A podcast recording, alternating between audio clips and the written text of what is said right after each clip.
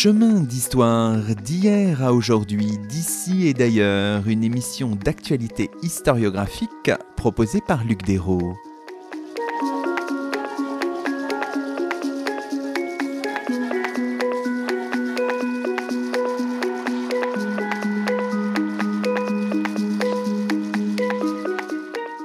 Bonjour à toutes et à tous, c'est le 64e numéro de nos chemins d'histoire, le 22e de la deuxième saison. Aujourd'hui, nous avons le plaisir d'accueillir à notre micro Vinciane Pirène Delforge. Bonjour à vous.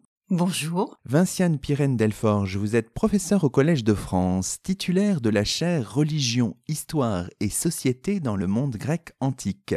Et vous avez publié, à la fin de l'année 2020, un ouvrage qui reprend les cours donnés au Collège de France au début de 2018, votre première année d'enseignement à Paris.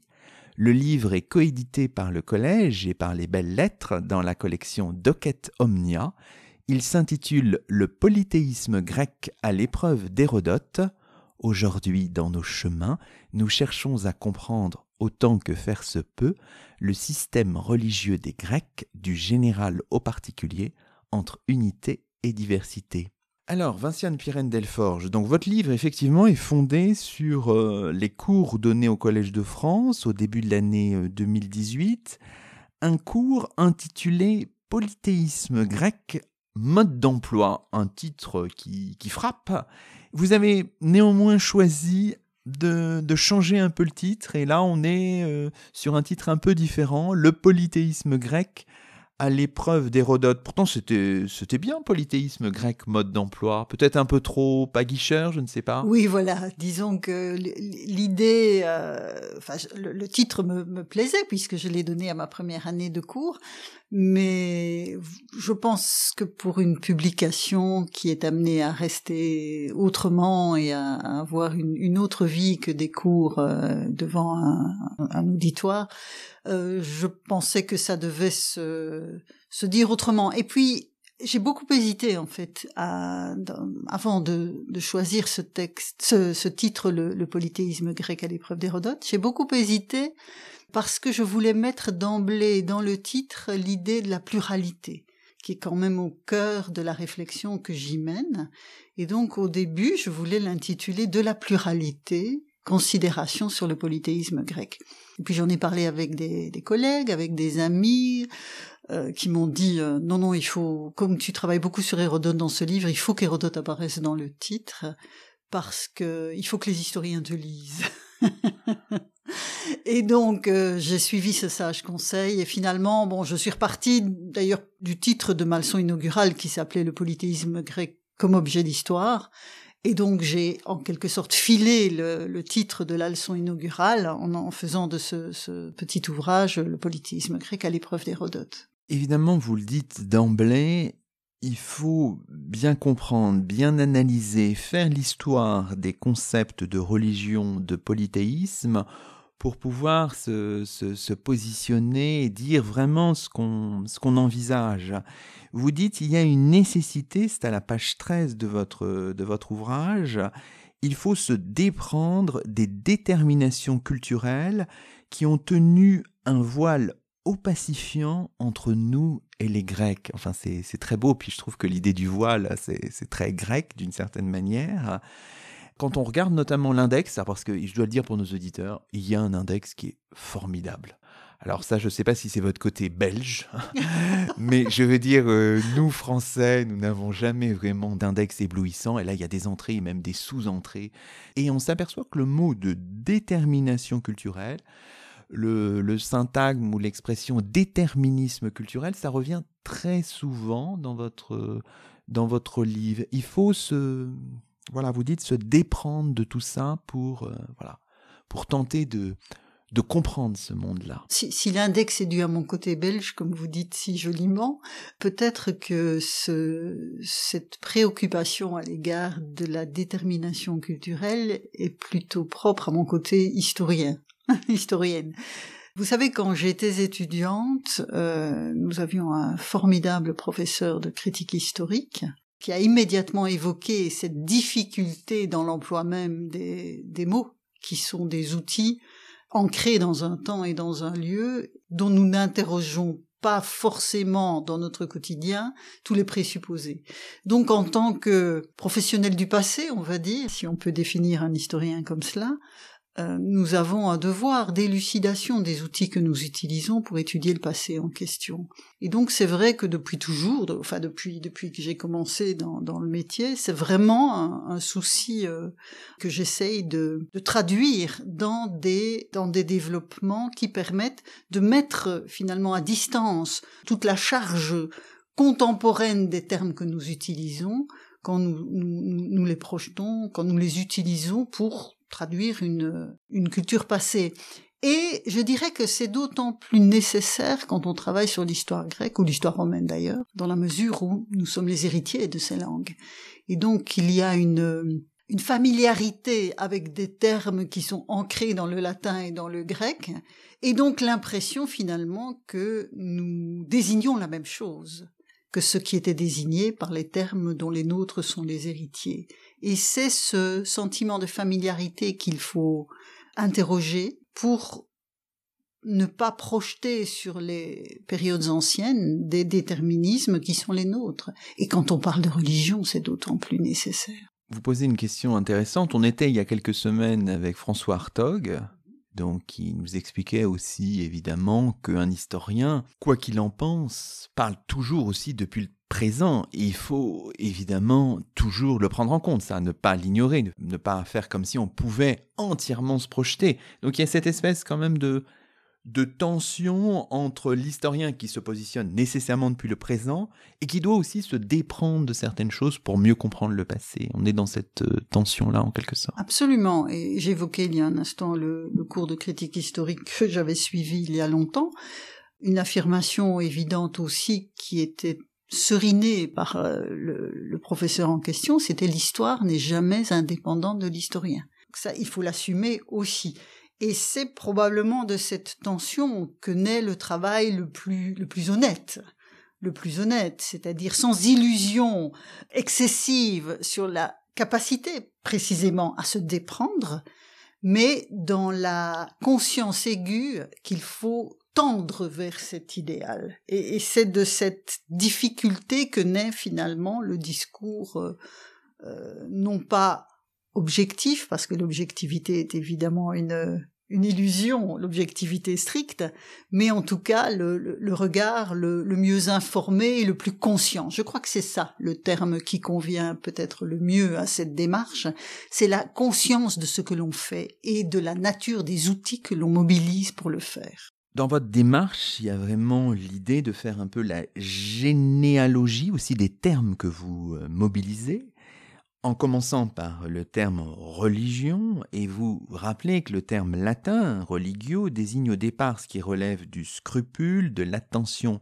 précautionneuse, et vous suivez un peu les évolutions, les changements de perspective imposés par l'utilisation du terme dans les premiers siècles du christianisme. Vous dites que ce n'est finalement qu'à l'époque moderne, peut-être même on peut le dire au XVIe siècle, que se cristallise le sens que nous donnons aujourd'hui au thème de religion, avec des composantes comme la croyance, la vénération, les rites, la piété. Faire cette histoire, faire cette généalogie, c'était vraiment, euh, Vinciane Pirène Delforge, nécessaire pour dire à votre public, à vos auditeurs d'abord, à vos lecteurs ensuite, de quoi vous parlez vraiment? C'était important pour deux raisons. Celle que vous venez d'évoquer, que j'évoquais il y a un instant, c'est-à-dire la nécessité d'affiner ces outils. Mais aussi dans le cas de religion, c'était vraiment nécessaire parce qu'il y a un débat. Il y a un débat euh, dans le, domaine de, de, recherche qui est le mien, plus largement désigné par le terme d'histoire des religions, sur la pertinence même de conserver le terme pour étudier ce que j'appellerais euh, en première instance les religions des autres.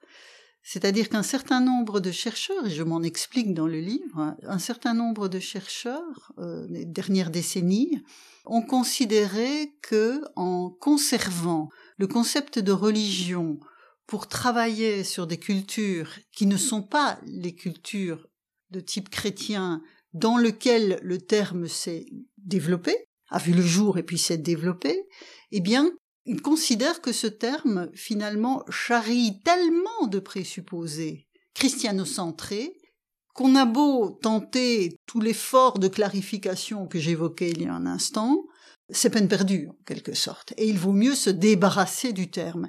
Faut-il garder le terme même de religion pour parler de religion, si vous me permettez ce raccourci? Et comme je suis de ceux qui considèrent que cela reste un outil intéressant, une fois qu'on est conscient de cette généalogie que vous évoquez dans, il, y a, il y a un instant. Donc comme je considère que c'est un outil qui reste intéressant, il était impératif de justifier pourquoi euh, je prends cette, j'adopte cette, cette position. Donc voilà, c'est ces deux raisons-là qui m'ont conduite à, à retracer cette généalogie que je ne suis pas la première à faire, loin s'en faut, mais euh, que je me suis appropriée pour le pour l'occasion. Vous faites un peu la même opération pour le mot de le terme de polythéisme hein, qui est attesté euh, lointainement chez Échille au 5e siècle avant Jésus-Christ, qui est utilisé par les pères de l'Église, puis par Guillaume Budet au XVIe siècle, par Jean Baudin au XVIe siècle. Il semble que ce soit l'acte de naissance du terme en, en français qui renvoie là aux hérésies chrétiennes. Et finalement, ce terme, vous le, vous le rappelez, euh, à l'époque contemporaine, devient une étape de l'histoire religieuse de l'humanité, finit par désigner les systèmes religieux qui peuplent la sphère suprahumaine d'une pluralité d'entités. Ce qui est intéressant, c'est que dans votre démarche un peu de, de généalogie, vous êtes confronté à une historiographie qui est très très importante et qui constitue aussi, qui fait partie aussi d'une certaine manière du, du voile opacifiant, parce qu'il y a tous ces travaux, euh, vous citez notamment les, travaux du Suédois euh, Martin Nilsson, euh, jusqu'à aujourd'hui, mais en passant par l'école de Paris, les grandes figures, Vernon, Vidal-Naquet, De voilà, l'historien suisse Jean Rudart. voilà, vous avez aussi non seulement la généalogie du terme au fil des siècles, mais toute l'épaisseur historiographique qui est euh, considérable à embrasser, euh, Vinciane Pirène Delforge. Oui, considérable à embrasser parce qu'effectivement, je dirais l'histoire grecque comme telle, l'histoire des religions et puis l'histoire de la religion grecque sont des champs qui ont déjà été euh, largement parcourus. Et là encore, il y a plusieurs raisons de, de faire ce travail. On ne vient pas de nulle part. Je pense qu'il est extrêmement important de s'inscrire dans des filiations. Dans des filiations, alors évidemment les filiations sont toujours un peu plus immédiates, donc vous parliez notamment de la dite école de Paris, euh, avec des figures comme Vernon et de Tienne. J'ai d'ailleurs dédié l'ouvrage dont nous parlons à la mémoire de Marcel de Tienne, qui est décédé euh, en 2019. Donc voilà, c'est quelqu'un... Un liégeois. Un liégeois d'origine en tout cas, oui. Euh, quelqu'un qui a été très important dans ma, ma réflexion euh, sur euh, sur le domaine. Donc là, je dirais qu'il s'agit de filiation. Quand on parle de quelqu'un comme Nilsson, que j'ai en quelque sorte pris un peu comme comme cas d'école d'une certaine manière de travailler sur la religion grecque, quand on parle de, de Nilsson, c'est moi évidemment en termes de filiation que j'en parle puisque c'est un chercheur qui a était actif euh, au début du XXe siècle, mais comme euh, voilà un, un, grand savant déjà. Hein, c'est aussi cette reconnaissance-là qu'il faut avoir. Ma, ma, démarche peut sembler critique, mais elle est aussi euh, de, de, une forme de reconnaissance du, travail effectué. Si on peut raisonner aujourd'hui euh, sur ces questions comme on le fait, c'est aussi parce qu'il y a eu ces, grands devanciers avec lesquels on n'est pas forcément d'accord, mais qui ont euh, qui ont été des étapes des étapes très importantes. Donc à la fois la généalogie des termes que nous utilisons et qui en l'occurrence remonte à l'Antiquité, et puis cette mise en perspective d'un champ disciplinaire et un positionnement dans une historiographie dont à mon sens, on ne peut pas faire l'économie sous peine parfois de réinventer la roue aussi. Il y a, aussi cette nécessité de faire droit au, parcours euh, effectué par, par des, chercheurs dans un domaine, parce que encore une fois, on est on est on n'est jamais le, le produit désincarné euh, d'un champ de recherche. On en est l'héritier ou, ou le contradicteur, mais en tout cas, on est dépendant de ce champ. Au terme de tout cela, vous l'avez, vous l'avez déjà dit, hein, vous dites, les concepts de religion, de, de polythéisme sont opératoires et vous proposez euh, des définitions. Vous dites le concept de religion désigne les multiples aspects des relations qu'un groupe humain cherche à instaurer avec la sphère suprahumaine ainsi construite, dans la page 56 de votre ouvrage. Et par ailleurs, vous dites encore au sujet de polythéisme, du concept de polythéisme, c'est la gestion de la pluralité et la mise au jour des tensions spécifiques qu'elle génère que je désigne par le terme de polythéisme. Donc on voit bien comment se fait finalement la construction généalogie des termes, présentation historiographique, et puis euh, finalement on aboutit à l'idée que les concepts sont bien opératoires, et l'historien peut s'en saisir. Là, vraiment, on a une leçon de méthode aussi, euh, Vinciane Pirène-Delforge. Je ne sais pas si c'est une leçon de méthode, mais en tout cas, c'est la manière dont je travaille. c'est la manière dont je travaille et je trouve toujours très important de déployer justement les, les, les échafaudages, en quelque sorte, hein, de, de, de, montrer finalement comment on, on aboutit à, à, à, un type d'analyse, à une manière d'appréhender le, le, une culture une culture morte parce qu'évidemment c'est là qu'est tout le tout le défi. Alors poursuivons notre conversation. Euh, vous insistez là-dessus aussi euh, au début de l'ouvrage. Vous dites euh, je pars finalement du texte de l'enquête d'Hérodote hein, qui a vécu au 5e siècle avant Jésus-Christ pour comprendre la religion grecque. Pourquoi est-ce que l'enquête d'Hérodote est si importante? Je dois peut-être préciser d'emblée un point quand vous dites partir d'Hérodote pour comprendre la religion grecque, c'est peut-être un peu trop dire par rapport à l'ambition du livre que, dont, nous parlons. C'est-à-dire que, je le dis d'ailleurs d'emblée dans l'introduction, ce livre n'est pas une histoire de la religion grecque, ce n'est pas une introduction à la religion grecque, c'est vraiment, en tout cas je l'ai conçu comme cela, une réflexion sur une particularité de ce système qui est sa pluralité qui dépasse largement le fait simplement qu'il y a beaucoup de dieux. Donc, je ne peux pas dire, en tout cas j'aimerais nuancer l'idée que je me fonderai sur Hérodote pour comprendre la religion grecque, parce qu'évidemment, il faut se fonder sur bien davantage d'auteurs, de, de types de documents que le seul Hérodote pour euh, comprendre la, la, religion grecque. Donc ça, c'est peut-être un point que je préciserai d'emblée. En revanche, effectivement, l'intérêt de prendre Hérodote comme fil rouge ou comme pierre de touche pour poser les questions que je pose dans ce livre, à savoir comment comprendre cette tension entre l'unité et la pluralité qui me semble constitutive du système en question, alors là, oui, prendre Hérodote comme pierre de touche, c'est extrêmement intéressant pour plusieurs raisons.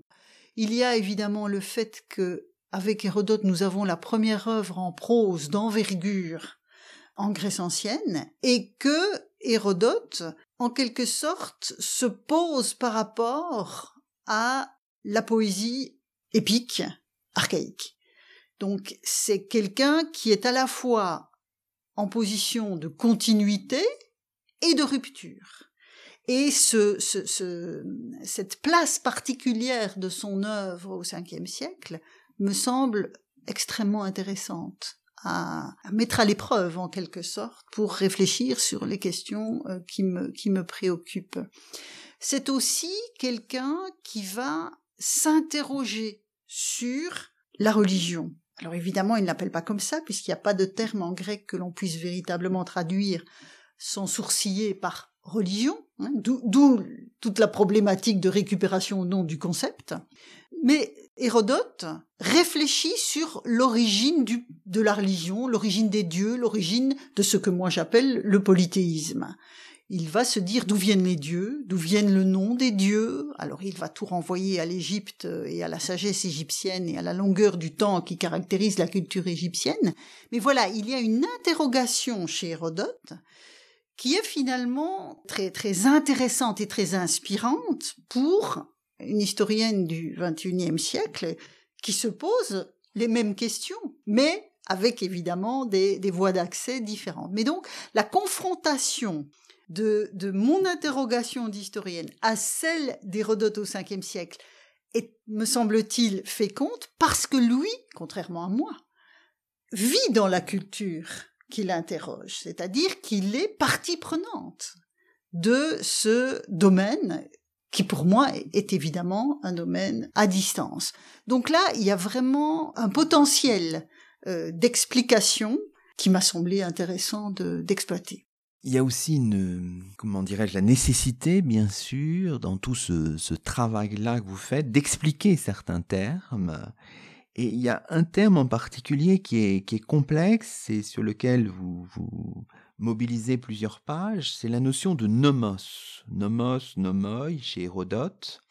Alors, est-ce qu'on pourrait un peu définir ce concept et dire en quoi il est très important. La notion de nomos m'a beaucoup intéressé chez, chez Hérodote et évidemment elle, continue de, m'intéresser dans les cours de cette année où je travaille précisément sur la norme la norme et les questions d'autorité. Donc c'est quelque chose qui, m'intéresse de, de longue date. Alors, dans le cas d'Hérodote, puisque c'est votre question, euh, si on doit trouver une expression que l'on pourrait traduire précisément par religion, chez Hérodote, ce sont alors soit les tateia, les, les choses des dieux, ou ce sont les nomoi concernant les dieux. Et donc, c'est les coutumes, les habitudes, ce que nous traduirions en français par les us, et coutumes, qui concernent les dieux. Et rien qu'en affirmant cela, je montre déjà combien les éléments qui nous sont offerts sont différents de ce que nous plaçons derrière la notion de religion, parce que quand il décrit le monde méditerranéen, enfin une partie du monde méditerranéen dans ses histoires, Hérodote, quand il parle d'un peuple donné, va parler des nomoi de ce peuple. Et finalement, les nomoi qui concernent les dieux ben, viennent s'ajouter aux nomoi qui concernent la manière de s'habiller, la manière de manger, la manière de faire la guerre, la manière de se marier, etc. Donc ce qui est très intéressant dans cette notion de nomoi qui concerne les dieux, c'est qu'on voit très bien comment les actes qui sont posés à l'égard des dieux, les représentations qui sont exposées en, en rapport avec les dieux, sont imbriqués dans les manières d'être, de faire et de dire des cultures en question. Et donc, vous n'avez pas un domaine qui serait séparé du reste. On est vraiment dans la culture, ce que nous appellerions la culture globale des euh, peuples que Hérodote euh, décrit. Et ça, ça m'intéressait beaucoup de voir comment ces, ces concernant les dieux, finalement, viennent s'articuler euh, au reste de la vie des, sociétés en question. Et le fait qu'Hérodote fasse ce choix-là nous en dit beaucoup sur le, système en question. On voit que finalement Hérodote nous raconte en quelque sorte une histoire du, du polythéisme dans l'enquête. Il développe, vous le dites, euh, notamment à la page 75, une interprétation partiellement diffusionniste de la religion des Grecs. Il insiste sur les pratiques héritées des Égyptiens selon un processus qui est, complexe. Hérodote parle d'abord de l'usage de recourir à des surnoms de douze dieux pris par les Grecs aux Égyptiens, puis ensuite il évoque l'usage d'attribuer des noms aux dieux. Et ce faisant surnom nom, il emploie deux termes différents expliquez-nous l'enjeu là, qui est pas seulement euh, de l'ordre d'ordre lexical, hein, qui est beaucoup plus puissant que ça. Je vais laisser tomber les douze dieux parce que c'est vraiment un, cas un peu un peu compliqué. Mais tout cela d'abord est situé au livre 2, ce qui n'est pas anodin dans la mesure où le livre 2 de l'œuvre d'Hérodote qui en compte neuf, le livre 2 concerne l'Égypte. Et on voit bien que c'est quand il parle de l'Égypte qu'Hérodote saisit finalement l'occasion de s'interroger sur l'origine du système religieux des Grecs. Et comme ce que j'appelle le système religieux des Grecs, ce sont les nomoi qui concernent les dieux, c'est évidemment les dieux que Hérodote va, va mettre en avant dans cette interrogation sur l'origine du polythéisme. Et donc pour lui, il y a une première phase dans l'histoire de, des communautés humaines euh, qu'il appelle les Pélages, c'est-à-dire euh, les habitants du continent grec avant les Grecs, hein, dans la, vision euh, historique d'Hérodote, les Pélages honoraient des dieux, et ça c'est très intéressant parce que les dieux sont déjà au pluriel, mais ils ne leur donnaient pas de nom. Il y avait déjà une pluralité, mais non différenciée, on va dire. Donc ce n'est pas une sorte de sacralité diffuse et indistincte, loin de là, et c'est en cela que ça m'intéressait tout particulièrement. Et c'est là qu'interviennent les Égyptiens, selon Hérodote. Enfin, c'est auprès des Égyptiens que les Pélages auraient appris à dénommer les dieux. Alors évidemment, l'affaire est compliquée, vous l'avez dit, dans la mesure où Hérodote ne s'exprime pas comme je viens de le faire en disant c'est aux Égyptiens qu'ils ont emprunté l'habitude de dénommer les dieux. Hérodote dit ils ont emprunté aux Égyptiens les noms des dieux. Ce qui a évidemment plongé les modernes dans des abîmes de perplexité, puisque si les Pélages ont emprunté les noms des dieux égyptiens et que les Grecs ont hérité de ces noms, pourquoi les noms des dieux grecs ne sont-ils pas identiques à ceux des Égyptiens? Voilà le, genre de réflexion auquel on s'adonne dans, des, débats infinis à coup de publication. Que signifie unoma dans ce cas-là? Est-ce que c'est le nom des dieux ou est-ce que c'est la dénomination des dieux? J'ai longtemps oscillé entre les deux pour arriver finalement à la conclusion de nos limites hein, dans, la capacité à, comprendre cela. Je ne vois pas comment on peut traduire autrement unoma que par nom. Donc effectivement, ce qu'Hérodote dit, c'est les noms. Mais on voit bien que derrière les noms, c'est une manière de nommer les dieux. Et donc, les Grecs ont hérité de cette manière de dénommer les dieux, euh, des pélages, et donc, à ce moment-là, les théoi qui jusque-là étaient indifférenciés ont été progressivement distingués grâce à ces noms que l'oracle de Dodone aurait en quelque sorte sanctionné positivement. C'est-à-dire qu'il a fallu à un moment donné que l'oracle dise au Pélage oui oui vous pouvez utiliser ces noms. Mais encore une fois, vous pouvez utiliser ces noms, c'est-à-dire les noms que vous allez donner aux dieux. C'est comme ça que je pense qu'il faut comprendre ce, passage effectivement assez complexe. Et puis, parce que l'histoire n'est pas finie, avoir des noms, c'est une chose. Mais tous vos auditeurs savent que les dieux grecs, c'est bien plus qu'un nom. Et donc, dans l'espèce de, reconstruction que qu'opère Hérodote, la richesse de chaque dieu, la bigarrure de ce polythéisme, ce sont les poètes qui l'ont constitué, en l'occurrence Homère et Hésiode, hein, auquel Hérodote euh, accorde la, la, paternité, je dirais, de cette richesse du polythéisme, et donc ils ont donné aux dieux euh, une théogonie, donc une généalogie, ils leur ont donné euh, des, des surnoms, et voilà les surnoms que vous évoquiez il y a un instant. Donc, au nom des dieux qui étaient hérités déjà de siècles antérieurs sont venus s'ajouter des déterminations supplémentaires qui ont enrichi leur profil, et les poètes ont aussi donné aux dieux des compétences spécifiques, en tout cas ils les ont déployées, et ils ont signifié leur forme. Là aussi, on a une expression magnifique en grec. Alors c'est ce que nous appelons, nous modernes, l'anthropomorphisme. Euh, mais qui est bien plus complexe que ça dans la manière dont Hérodote le, présente. Ils ont signifié leur forme, c'est-à-dire ils ont exprimé, mais de façon limitée, de façon euh, sans doute euh, quelque peu inadéquate aussi.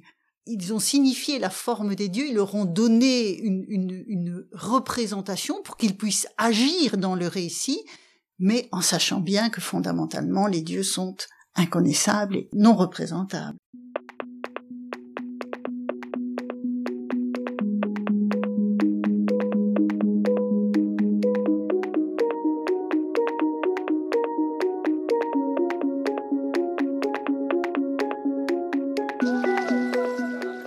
Vous écoutez Chemin d'Histoire, une émission d'actualité historiographique. Aujourd'hui, Luc Desros s'entretient avec Vinciane Pirène Delforge, professeur au Collège de France qui vient de publier Le polythéisme grec à l'épreuve d'Hérodote, un ouvrage coédité par le Collège de France et par les Belles Lettres.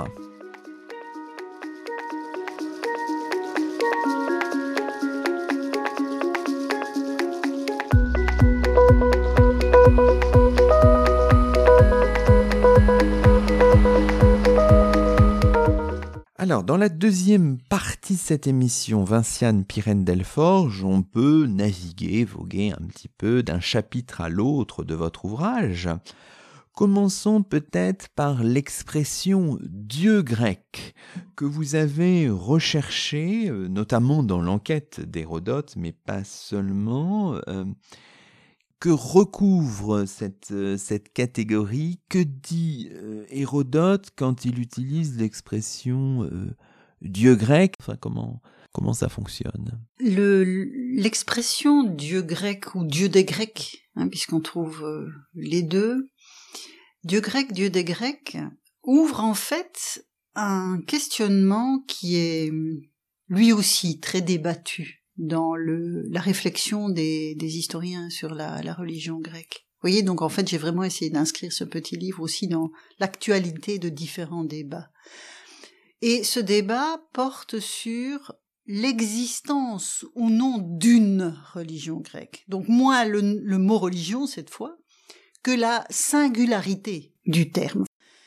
Certains de mes collègues, n'hésitant pas d'ailleurs à mettre un et sa religion, français ou en anglais, en considérant que il y a en fait fondamentalement des religions grecques. Pourquoi? Tout simplement parce que le monde grec est caractérisé, comme vous le savez, par une pluralité sur le plan politique. Là encore, nous sommes dans la pluralité. Quand nous parlons de la Grèce, en fait, c'est une notion qui, dans l'Antiquité, est culturelle mais ce n'est pas une notion politique. Il n'y a pas de Grèce politiquement unifiée dans l'Antiquité. On a affaire au IVe siècle, selon l'inventaire du centre d'études de Copenhague, on a affaire à à peu près 1030 euh, cités euh, différentes, donc un émiettement considérable.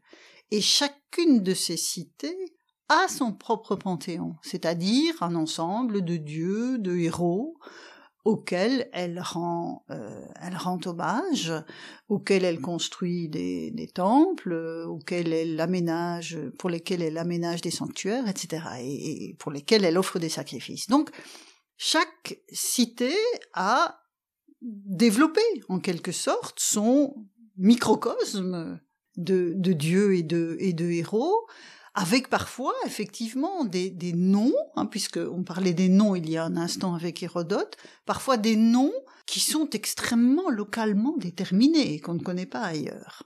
Mais à côté de ces déterminations locales, on a aussi les noms tels que Homère, tels que Hésiode, nous les ont transmis.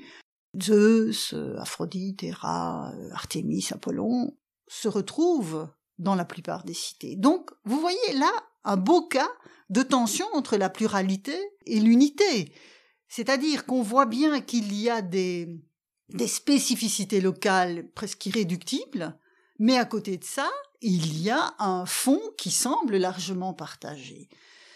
Donc comment comprendre finalement cette, là encore, cette tension entre euh, l'unité d'une tradition poétique héritée qui semble traduite, ne fût-ce que par le nom des divinités, sur le terrain des cultes, et puis la bigarrure des traditions locales qui, elles, semblent indépendantes dans une certaine mesure de ce, ce fond hérité.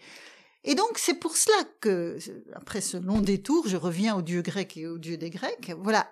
Est-ce qu'il existe finalement sur le plan des cultes, donc dans le, le cadre très concret des cités singulières, est-ce qu'on peut considérer que la notion même de dieu des Grecs a un sens? Voilà, c'est un peu la question sous-jacente. Et là encore, j'ai pris Hérodote comme euh, pierre de touche pour éprouver euh, cette question et tenter de la circonscrire, et puis d'y répondre si possible. Et je me suis rendu compte euh, assez assez rapidement que en fait il y avait deux plans hein, dans, dans les histoires d'Hérodote sur cette question-là.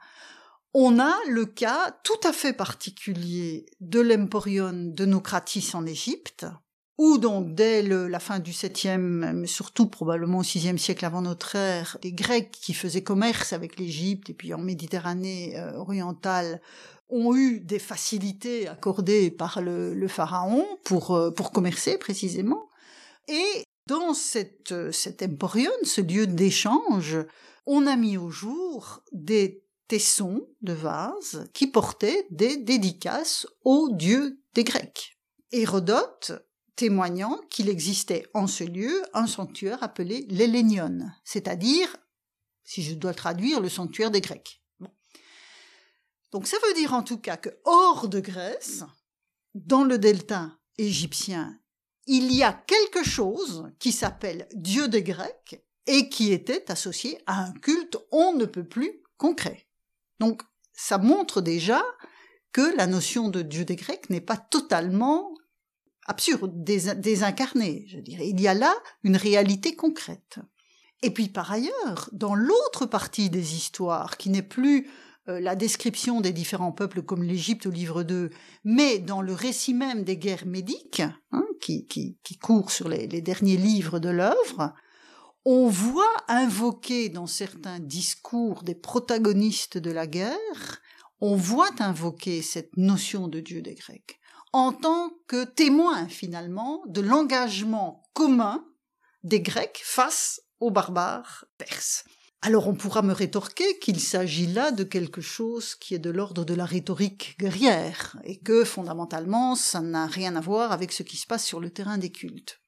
Je pense que s'il y a effectivement de la rhétorique guerrière euh, là derrière, une rhétorique n'est efficace que si elle porte sur quelque chose qui fait écho à ceux euh, auxquels elle s'adresse, dans, l'imaginaire de ceux auxquels elle s'adresse. Et donc il y a bien quelque chose qui est de l'ordre de cette communauté, si vous voulez, mais qui se traduit dans le monde grec lui-même, ici je ne suis plus à Nocratis hors de Grèce, mais je suis en Grèce, qui se traduit par des sanctuaires partagés.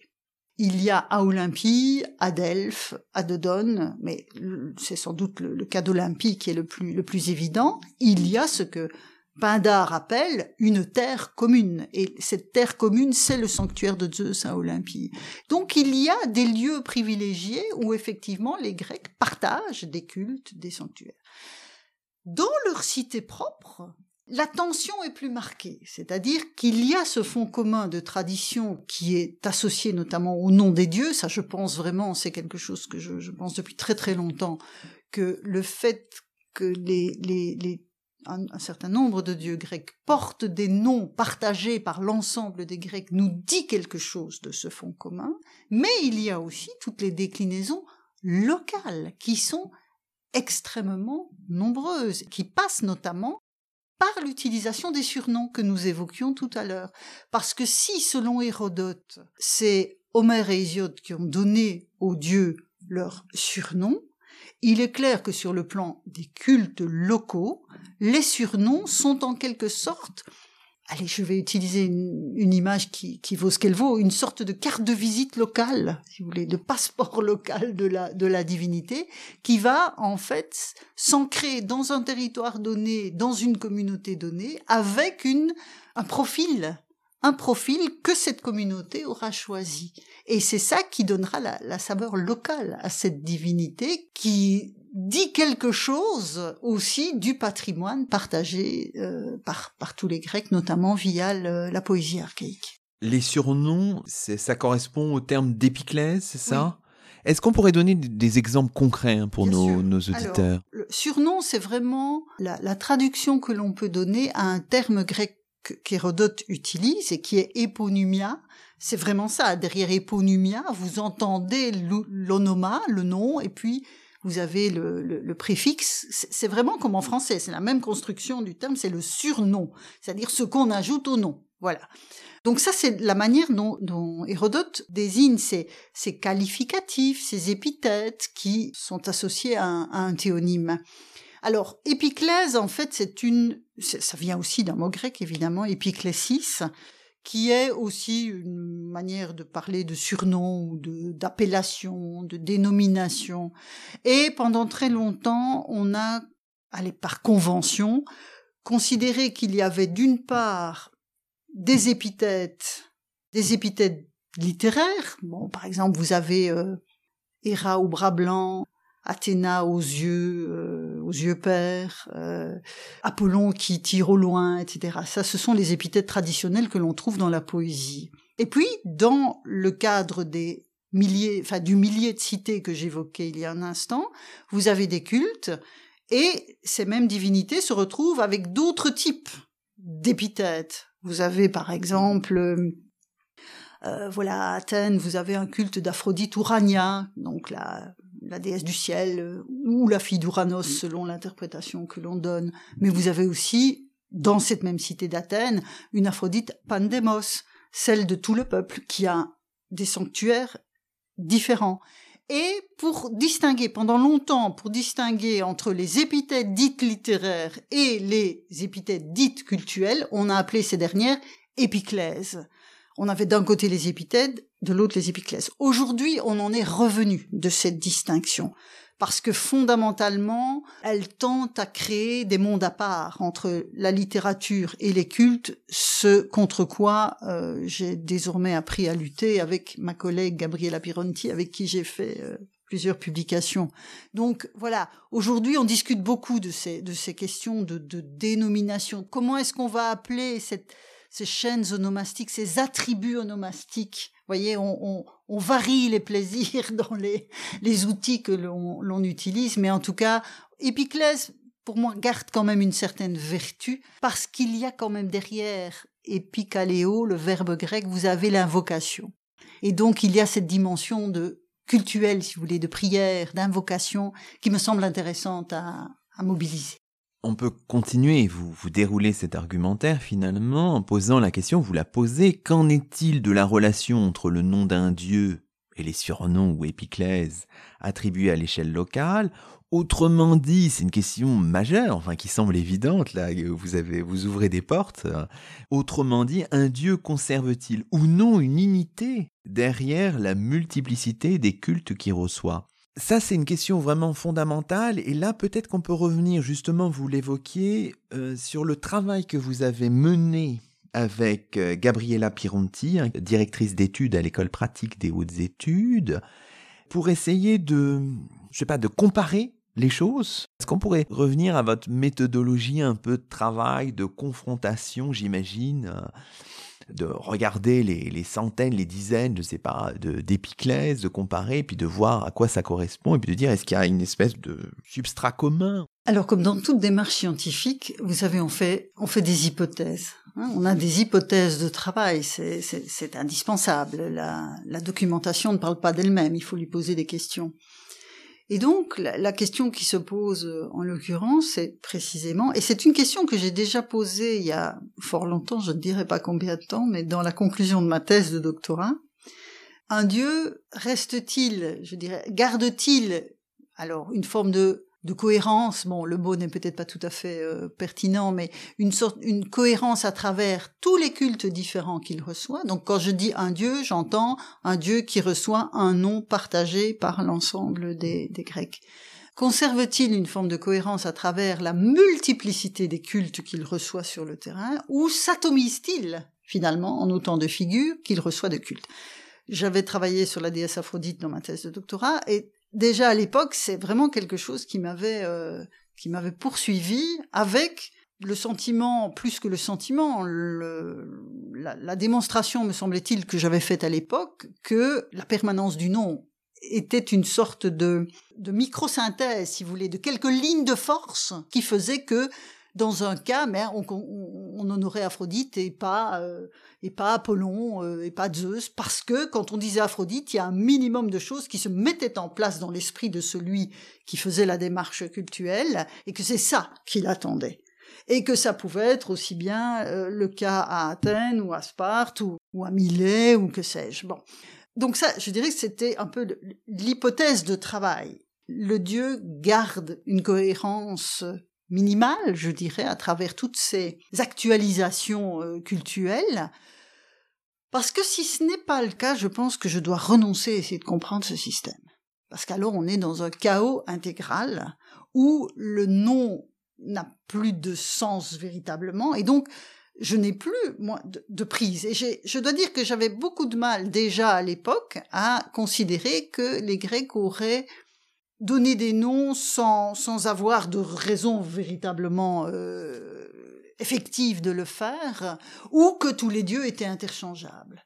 Vous savez quand on voit ce que coûtait sur une année les sacrifices que les qu'une cité devait offrir à ses dieux. Or, on a conservé des calendriers cultuels, donc on a une idée du budget que cela représentait pour une cité.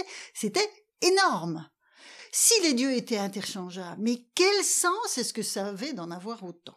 Donc, je dirais qu'il y avait une sorte d'exigence préalable de, structuration de l'offre divine, on va dire, qui faisait que j'étais plutôt tentée de répondre positivement à la question que vous venez de me euh, reposer.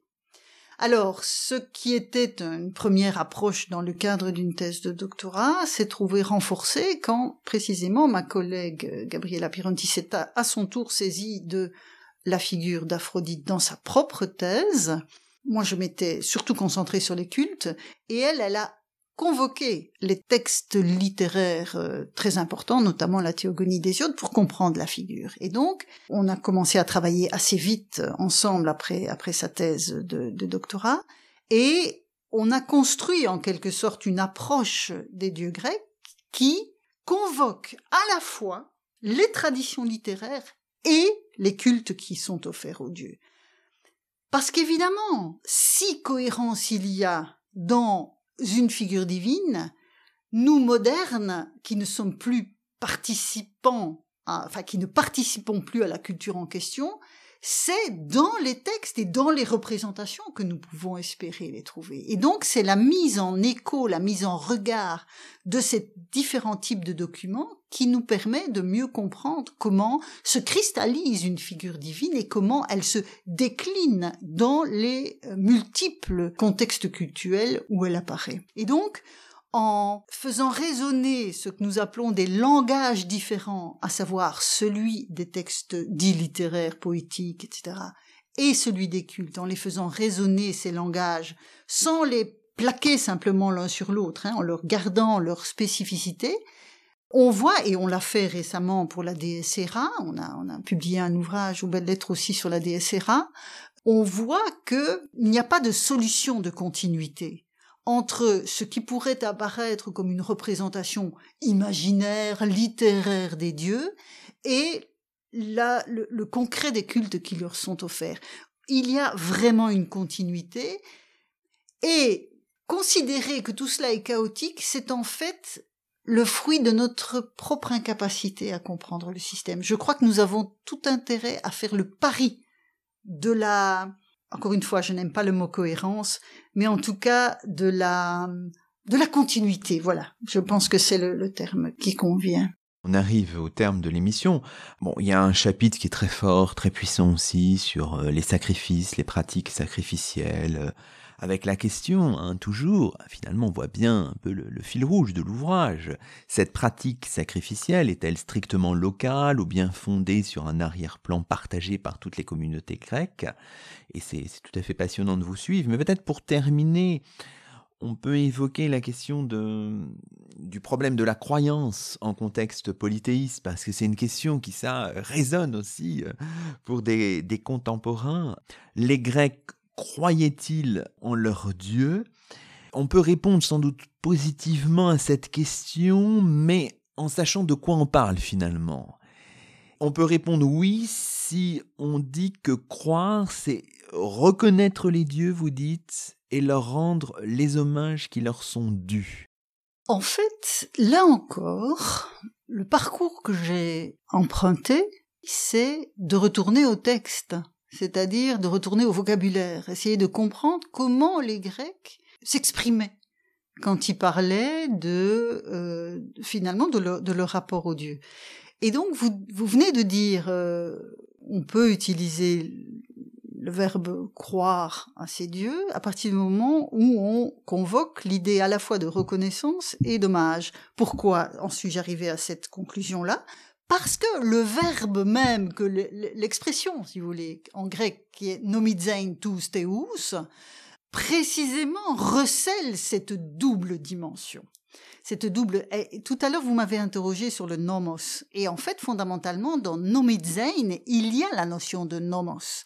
C'est-à-dire que nomidzein tous teus, c'est pas croire au Dieu au sens que nous, dans une culture chrétienne, qu'on soit croyant ou pas, ça n'a pas d'importance, dans une culture chrétienne, tout, ce, dont on charge l'expression croire en Dieu, croire à Dieu, mais nomidzein tous teus, c'est reconnaître qu'il y a des dieux, qu'ils se préoccupent des hommes et leur rendre l'hommage qui est dû à leur position euh, particulière dans le, dans le cosmos.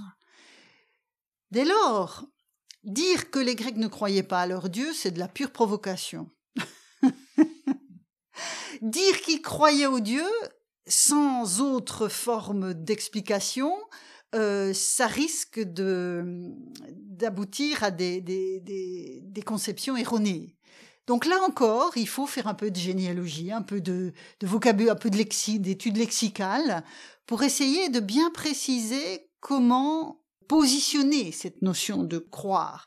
Donc le verbe croire me, me gêne pas tellement. La croyance, là encore, il faut la, il faut la nuancer. Ce qui me gêne vraiment beaucoup, je le dis dans le livre, et que j'éliminerai là totalement de la boîte à outils de, l'historien, euh, parce que croire et croyance, on peut nuancer, comme on vient de le dire, mais c'est croyant.